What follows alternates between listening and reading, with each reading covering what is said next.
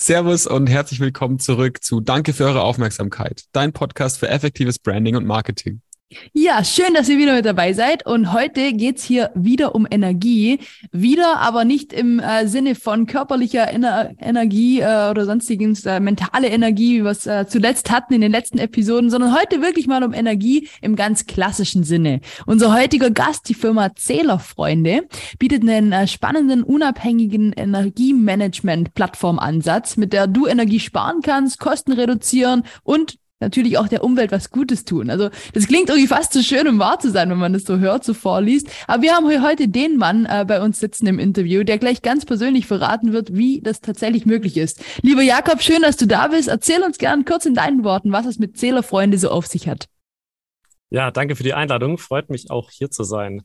Zählerfreunde ist die erste unabhängige Plattform beziehungsweise App für Nutzer von intelligenten Stromzählern, ähm, sprich Smart Mietern oder anderen smarten Produkten.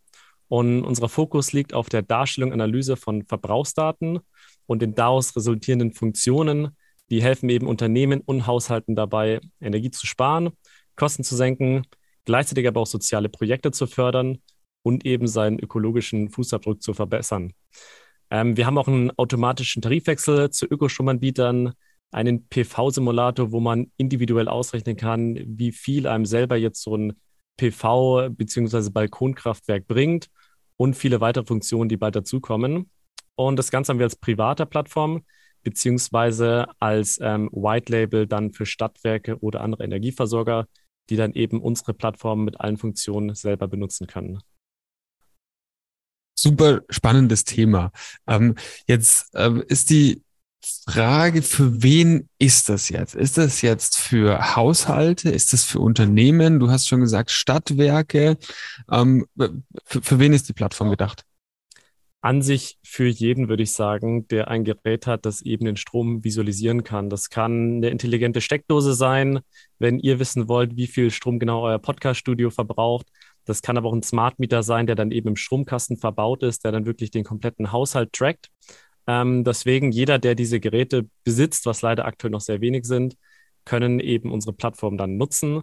Und ja, als White Label sind es dann Stadtwerke oder Energieversorger, die das dann eben an ihre Kunden weitergeben können und die können das dann eben auch benutzen kommt immer so als, als zweites unsere Frage nach der, nach der Geschäftsidee. Und wir haben natürlich auch unsere Hausaufgaben gemacht und haben ein bisschen recherchiert.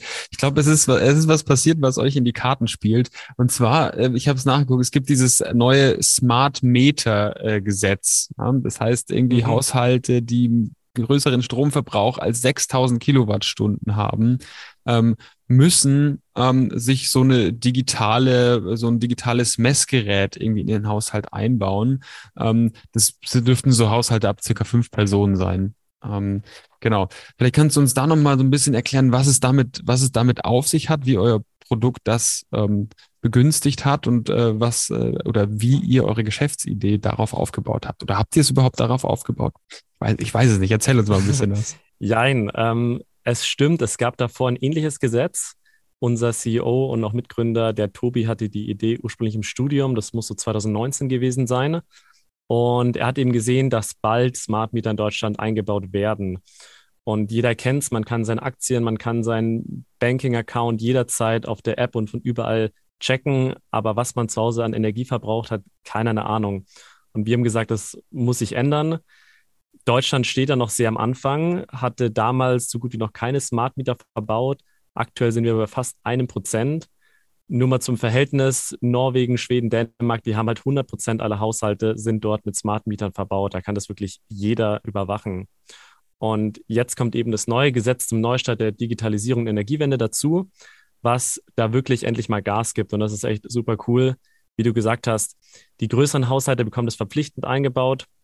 Kleinere Haushalte, WGs, Wohnungen können das aber freiwillig sich eben auch holen und die Preise sind jetzt drastisch gesenkt. Das ist jetzt bei 20 Euro pro Jahr. Davor waren das bei über 100 Euro.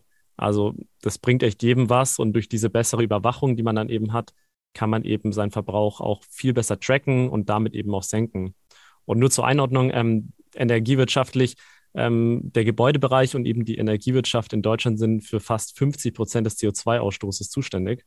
Deswegen ist da extrem viel Nachholbedarf, dass man eben weniger Energie verbraucht oder wenn man es eben tut, dann vielleicht mit einem Ökostromtarif. Ja, spannend. 100 Prozent hast du gesagt, aller Haushalte in. Ja, das hat die EU damals Wahnsinn. vorgegeben, dass jedes Land es doch bitte mal machen soll. Und in Deutschland gibt es dann eben strengere Datenschutzverordnungen und ja, dann war das Ganze okay. ein bisschen komplizierter. Und dann haben die das die letzten 10, 15 Jahre auch ein bisschen verpennt, muss man sagen. Mm. Und deswegen müssen wir da jetzt einfach Gas geben und eben die anderen Länder einholen. Ja, krass. Ja, witzig. Und du sagst da Gesetzgebung, ich muss da ein bisschen schmunzeln oder dem Jupp hier virtuell in die Augen schauen. Wir haben auch mal äh, vor Bonfire versucht, was zu gründen auf, auf Basis von einem von einer Gesetzgebung. Damals das Thema Verfahrensdokumentation. Aber mhm. das ist auch, also Deutschland ist da schon immer so ein bisschen der Profi, einfach mal ein Gesetz rauszuhauen und dann kann es aber, wie du sagst, bis zu 10, 12, 15 Jahre dauern, bis es irgendwie dann wirklich angepackt wird. Und dann mhm. muss man irgendwann nachholen oder aufholen. Aber ja, also einige unserer Hörer, Studenten äh, haben vielleicht unabhängig davon, dass ein Gesetz rauskommt, äh, eine andere äh, ja, Passion, wollen was äh, vorantreiben, selber ja, träumen so ein bisschen von dem Sprung in die Selbstständigkeit. Ähm, aber die erste Frage, die sich die meisten dann irgendwie so stellen, ist, was erwartet mich oder wo fange ich überhaupt an? Und da ist es natürlich jetzt toll, jemand wie dich äh, hier sitzen zu haben, der das Ganze ja taufrisch eigentlich berichten kann, erzählen kann. Also vielleicht magst du uns im Schnelldurchlauf einfach mal nochmal so äh, die prägendsten Meilensteine erzählen, uns mit auf die Reise nehmen, was so passiert ist von, von Start, von der ersten Idee bis hin zu heute. Gerne. Also unser jetziger CEO, wie gesagt, hatte die Idee, hatte das im Studium und hat dann so das Team um sich herum aufgebaut, aus alten Schulkollegen, vielen Entwicklern, ähm, mir eben auch. Und wir haben dann tatsächlich während der Covid, während der Corona-Pandemie gegründet. Deswegen waren so die ersten Monate, haben wir komplett remote gearbeitet. Jeder war da zu Hause, da war dann mehrmals Lockdown. Aber dadurch, dass wir eben ein Softwareprodukt haben, die Plattform und die App, geht es prima heutzutage. Also es hat gut funktioniert. Wir hatten dann 2021 ähm, echt Gas gegeben, haben dann ein Gründerstipendium von NPulse gewonnen, was für ja, junge Unternehmer oder die, die es werden wollen, Gold wert ist. Das kann ich echt jedem empfehlen, sich da mal zu informieren, was es gibt. Und damit konnten wir die nächsten zwölf Monate, hatten wir drei Mitarbeiter, die ein festes Gehalt bekommen, konnten Sachausgaben bis zum gewissen Grad eben über die finanzieren. Und das lief echt super. 2022 haben wir dann auch ähm, unsere Investition bekommen, konnten dann eben komplett durchstarten mit Mitarbeiter einstellen und Marketingausgaben haben, ähm, wurden dann auch offiziell Energieservice-Anbieter, was eben so eine neue Marktrolle ist in der Energiewirtschaft, waren dann beim Setup-Mentoring von der DENA, das ist die Deutsche Energieagentur. Ähm, und ja, da ging es dann echt zack auf zack.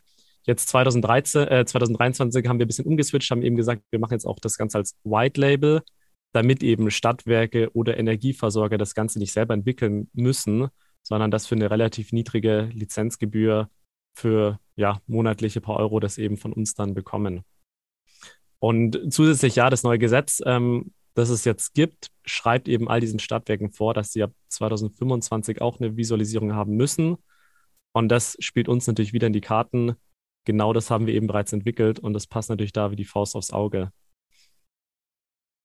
Ja, jetzt müsst ihr es eigentlich nur noch an die Stadtwerke verkaufen, oder? Äh, so, so einfach das klingt, äh, so schwer ist es. Ähm, wie, welchen Stellenwert hat dann so das Thema Kommunikation, ähm, Design, Bildsprache bei euch? Ähm, und, und wie wichtig war euch so die Ent Entwicklung der Marke in, in den letzten Jahren? Ja, gute Frage. Also mit dem Namen Zählerfreunde, glaube ich, hat das ganz gut schon mal gepasst, weil man sich das einfach merken kann. Weil du auch gesagt hast, man muss da ähm, jetzt nur noch auf die Stadtwerke zukommen. Ich habe witzigerweise in der S-Bahn gerade eben jemanden kennengelernt von den Stadtwerken und kam sofort ins Gespräch, also auf dem Weg nach München gerade. Und den Namen Ach, Zählerfreunde, cool. auch wenn wir ein junges, kleines Startup sind, man kann sich leicht merken, ähm, das war Glück oder auch Zufall, dass der Name vielleicht noch frei war. Ähm, und ja, zu den Werten, so wir haben das relativ früh versucht zu definieren, dass wir eben als erstes Ziel die Energiewende voranbringen wollen, den Bezug zur Energie verändern. Wenn man jetzt einen Tarifwechsel bei unserer Plattform macht und wir von den Einsparungen wiederum ähm, etwas behalten, dann spenden wir auch die Hälfte davon an soziale Projekte, die in Verbindung stehen mit regenerativen Energien. Ähm, also so haben wir schon mal uns versucht zu positionieren Und ansonsten wollen wir auch ein bisschen so dieses, diese Einstellung, die man zu diesen Energiekonzernen hat, ein bisschen ändern. Wir duzen uns gegenseitig, ähm, duzen auch unsere ähm, ja, User, wenn wir mal eine E-Mail schreiben und suchen auch den engen Austausch, weil eben es so viele Leute gibt, die sich da gut auskennen und die konstruktive Kritik uns geben, die sagen, hey, schaut mal, die Wallbox von meinem Elektroauto ist doch cool, könnt ihr die auch visualisieren. Und wir haben eben ein junges Team, das echt dynamisch ist, dass das dann echt relativ schnell sowas umsetzen kann, ne? Ähm, was eben jetzt bei einem Konzern wahrscheinlich auch an sich länger dauert. Und ja, ansonsten designtechnisch versuchen wir da zu kommunizieren über LinkedIn, Instagram, Facebook, so die Richtung. Und ja, eben versuchen, in engen Austausch zu gehen. Ich glaube, das ist immer wichtig. Cool, ja, Kompliment auch für euer äh, UI-Design. Man, man, sieht auf der Webseite eben, äh, wie die Plattform aussieht, auf dem Handy, wie es auf dem äh, im, im Web aussieht, also auf dem Desktop-PC oder, oder Laptop. Sieht sehr, sehr mhm. klar, geradlinig aus und man, man sieht so die wichtigsten Werte. Ja, also ähm, wir sind auch gerade umgezogen, ich mit meiner Familie und ähm, da ist uns auch wichtig, ey, irgendwie, wir müssen jetzt mal checken, stimmt das, was uns der Energieversorger so an, an Abschlagszahlungen eigentlich da aufdrückt, äh, stimmt das überein mit dem, was wir wirklich verbrauchen? Und können wir die nicht reduzieren? Müssen wir mhm. sie erhöhen? Super coole, super coole Use Cases, die ich mir hier irgendwie dann auch privat ableiten kann. Also äh, sieht, sieht alles echt cool aus und ich werde es äh, ich werde es ausprobieren. Cool, gerne.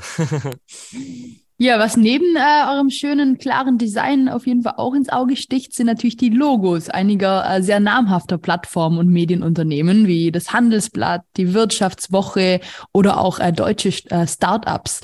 Also da, ähm, ja, einige einige tolle äh, Logos, die man da irgendwie sieht. Und wenn man dich jetzt so sieht oder auch deine Kollegen, ihr seid ja doch noch recht junge, junge Dudes eigentlich, junge Unternehmer. Und da stellt sich uns natürlich so ein bisschen die Frage, was macht denn eine derartige mediale Präsenz jetzt mal in Anführungszeichen oder auch generell so die ersten Erfolge, der erste bisschen Hype eigentlich fast schon im eigenen Unternehmen so ganz persönlich mit einem? Also nehmt ihr das alles überhaupt so aktiv wahr? Hält man da auch mal inne und feiert vielleicht auch mal gewisse Meilensteine, wie du sie vorher auch schön aufgezählt hast? Kann man das genießen oder geht es irgendwie so im Alltagstrubel alles so ein bisschen unter?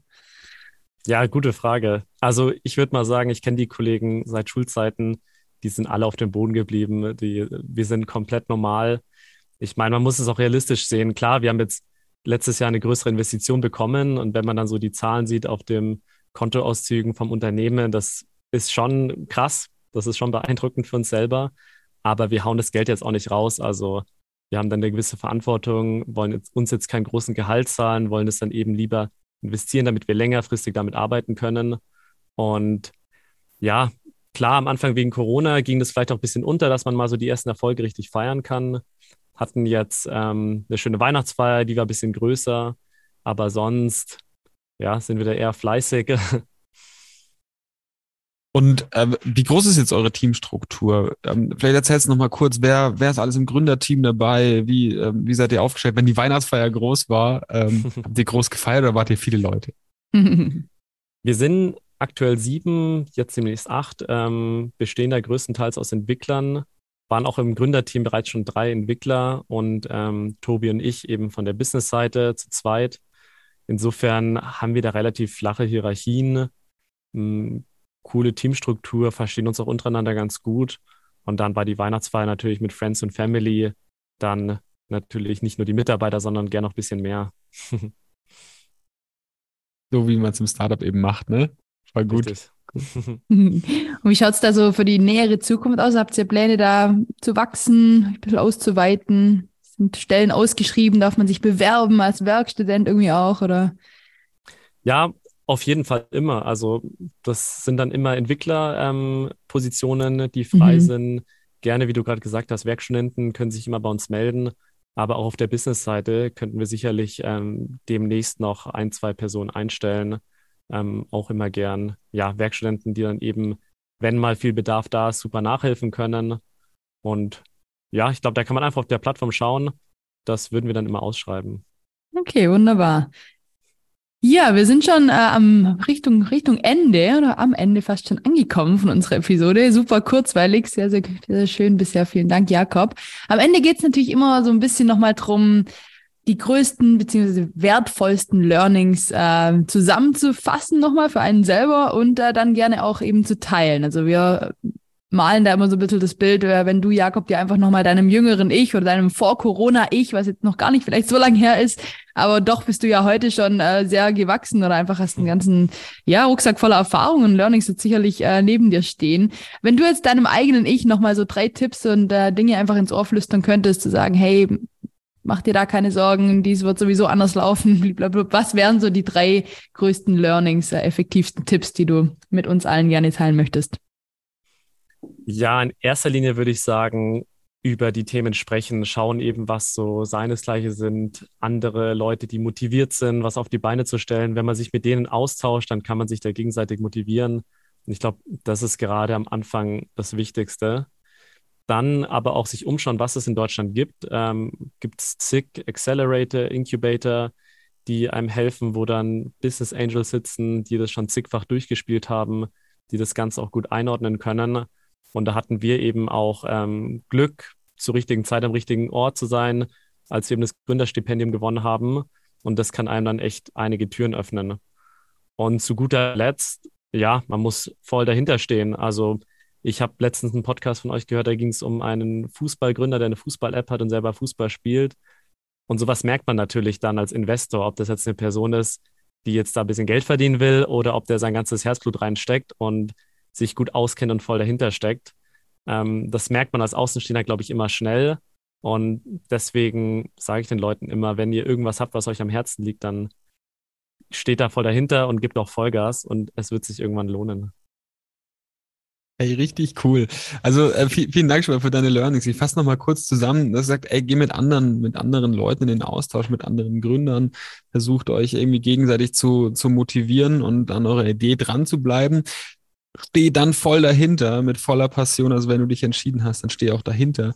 Und das finde ich Finde ich richtig cool, Danny. Das, das kristallisiert sich schon so raus jetzt über diesen Podcast irgendwie. So unglaublich viele Startups hier ähm, gehen diesen Accelerator-Weg, dass sie sich wirklich in Programme mit rein ähm, bewerben, dass sie das, dass sie das gewinnen, dann eben jahrelange Stipendien bekommen, Mitarbeiter einstellen können. Jakob, du hast es erzählt, ihr habt irgendwie drei Mitarbeiter bezahlen können für über ein Jahr hinweg. Das ist, das ist großartig. Ey, Leute, macht das. Guckt euch um ähm, da gibt's richtig viele coole Sachen ähm, da draußen. Und ähm, die euch eben so den Schritt rein ähm, in die Startup, in eure Gründung ähm, finanzieren letztendlich. Jakob, vielen, vielen Dank äh, für deine Learnings, für deine ganzen Insights zu eurer Plattform. Ich finde, es ist ein sehr interessantes Produkt. Ich werde mich da noch ein bisschen weiter einlesen und gucken, wie ich meinen Stromverbrauch messen kann. ähm, mir das angucken. Haben wir irgendwas vergessen? Haben wir eine Frage vergessen zu stellen? Möchtest du noch ein Schlusswort ergänzen? Ja, wie du es gerade selber schon gesagt hast, finde ich cool, dass du da auch ein bisschen Eigeninitiative zeigen magst. Ähm, das ist eigentlich das, was man den Leuten nur sagen kann. Einfach mal eben selber schauen, was für einen Stromanbieter habe ich denn? Das wissen die wenigsten. Und Wechsel, wenn es dann Atomstrom oder was weiß ich ist, äh, dreckiger Strom, wechsel doch zu einem Ökostromtarif. Das kostet dich vielleicht zehn Minuten heutzutage und dann läuft der für die nächsten Monate, Jahre und man muss sich nicht drum kümmern. Also da kann man oft relativ wenig Zeit rein investieren und das zahlt sich echt aus. Genauso eben jetzt mit den intelligenten Messsystemen, mit den Smart Mietern oder aber auch mit äh, digitalen Messgeräten, wo man dann eben einen Auslesekopf kaufen kann. Verkaufen wir jetzt auf unserer Plattform, verkaufen wir auch viele andere. Und damit macht man eben dann so einen Stromzähler intelligent, sprich internetfähig. Und dann kann man auch unsere Plattform nutzen oder über andere eben seinen Stromverbrauch übers Handy die ganze Zeit tracken. Insofern tut er was, es zahlt sich aus, ähm, nicht nur auf dem Konto, sondern auch die Natur wird einem danken. Ja, wunderbar. Ich hoffe, wir konnten da den äh, Gedankenanstoß liefern. Jetzt heißt es wirklich einfach mal machen. Geht auf die Seite, schaut euch das an, investiert diese zehn Minuten. Das ist definitiv ähm, ja eine sinnvolle, sinnvolle Tätigkeit. Ja, ansonsten bleiben nur noch zwei Dinge zu sagen. Jakob, an dich vielen, vielen herzlichen Dank und an euch da draußen. Danke für eure Aufmerksamkeit.